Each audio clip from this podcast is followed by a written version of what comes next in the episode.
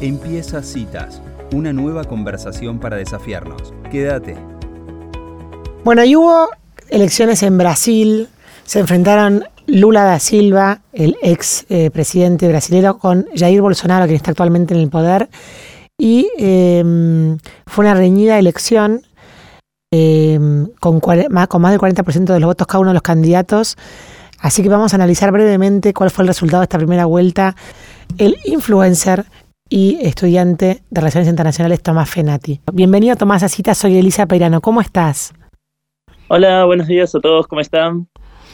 Bueno, gracias por atendernos eh, así de una manera tan intempestiva. Contanos un poquito cuál es tu análisis sobre la primera vuelta de las elecciones en Brasil. Eh, bueno, la verdad es que creo que lo, principal de lo que ocurrió en las elecciones en Brasil es el hecho de que como ya en las últimas, este, últimas elecciones que se han hecho en muchísimos países, las, las encuestas no están funcionando del todo bien, ya que se estaba mm. diciendo que Lula podía ganar incluso en primera vuelta con el 50 o 51% de los votos, y más allá de que Lula terminó ganando, eh, no hubo una diferencia tan aplastante como se pensaba que iba a haber entre Lula y Bolsonaro. Y con respecto a, bueno, eh, justamente como en Brasil, no es como quizá este, en Argentina o otros países, cada, cada, país tiene su propio sistema y en el caso de Brasil, si vos no sacás el 50% de los votos, se va a balotaje. Así que más allá de que Lula ganó en esta elección, eh, en lo que va a definir quién va a ser el próximo presidente va a ser o Lula o Bolsonaro, dependiendo de que saque más votos.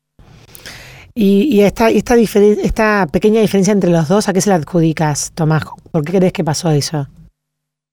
Yo creo que lo que tuvo eh, lo que tuvo Bolsonaro de positivo fue que en los últimos meses y en los últimos años también, o sea, tuvo un buen desempeño económico, lo cual creo que fue una de las principales razones que quizás llevaron a Bolsonaro a, lograr este, una, una, elección mucho más eh, disputada, eh, sobre todo con una ley que aplicó Bolsonaro por el tema del impuesto al combustible, que quitó un impuesto al combustible, generó que se, se vinieran abajo los precios del petróleo y hubo durante eh, julio, agosto y septiembre, creo, eh, no me acuerdo si julio sí o no, eh, una deflación, lo cual es exactamente lo opuesto a lo que nos pasa acá nosotros en Argentina, en el cual los precios bajaron en los últimos, en los últimos meses y eso quizás fue una, una medida que impulsó mucho su, su, su, elección.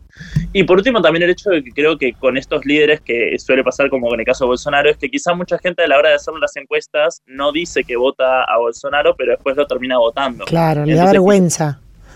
Sí, está como ese quizá pequeño grupo de personas que dicen que quizá o no votan a nadie o, votan a uno, pero por temas de, no querer hacerlo público y después este, votan a, a Bolsonaro. Yo creo que quizá por eso la elección estuvo más peleada. Claro. Ahora, tengo entendido, Tomás, de que Bolsonaro igual controla la mayoría en la Cámara de Diputados y la de Senadores, ¿no? Con este resultado. Eh, sí, por lo que tengo entendido yo también, sí, este, sacó, sacó buenos números este, eh, Bolsonaro y la derecha en, las cámaras. ¿Y te aventurás a ver un resultado para segunda vuelta al balotaje?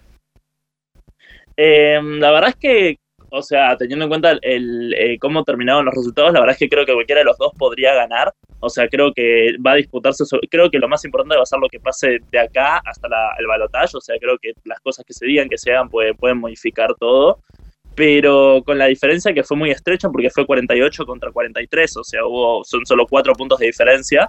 Y además de eso, los otros dos eh, candidatos que se habían postulado, uno sacó 4% y otro 3%, y esos candidatos, seguramente la mayoría del 4% se vaya para Lula, eh, para, para Bolsonaro, y el 3% se vaya para Lula. Entonces, realmente pues, sería casi 50-50, así que la verdad es que es muy difícil decir cuál de los dos podría ganar. Yo creo que los dos tienen muchas chances. ¿El balotaje es en, una, es en un mes? Eh, sobre eso es lo que todavía estaba intentando averiguar porque cuando había buscado el día que fue no me apareció ningún dato, pero me parece que, sí. Eh, no, no estoy seguro, pero me parece que sí.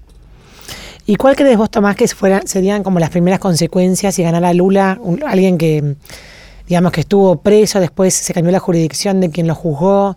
O sea, fue una persona que, se, denunció bastante corrupción dentro de su partido.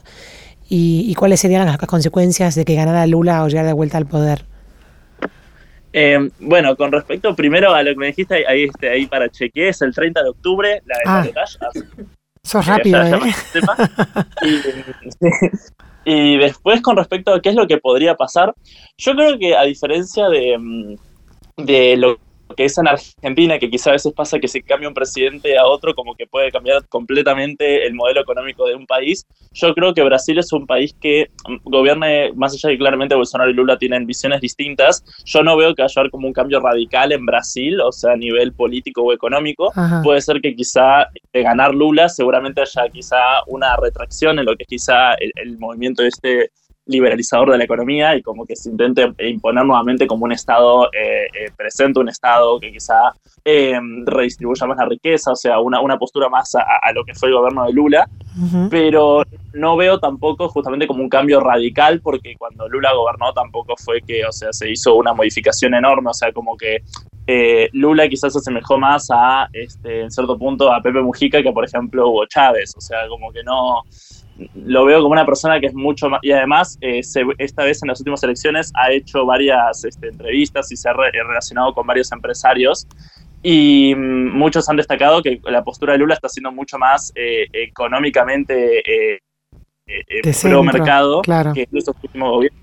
Entonces, este, seguramente el gobierno de Lula no vaya a ser un cambio tan radical para la... Quizá lo que sí puede afectar es la relación que va a haber entre Argentina y Brasil, eso puede ser que justamente con Lula a la cabeza y estando todavía Alberto Fernández, puede ser que la relación sea mucho más eh, eh, como eh, amena.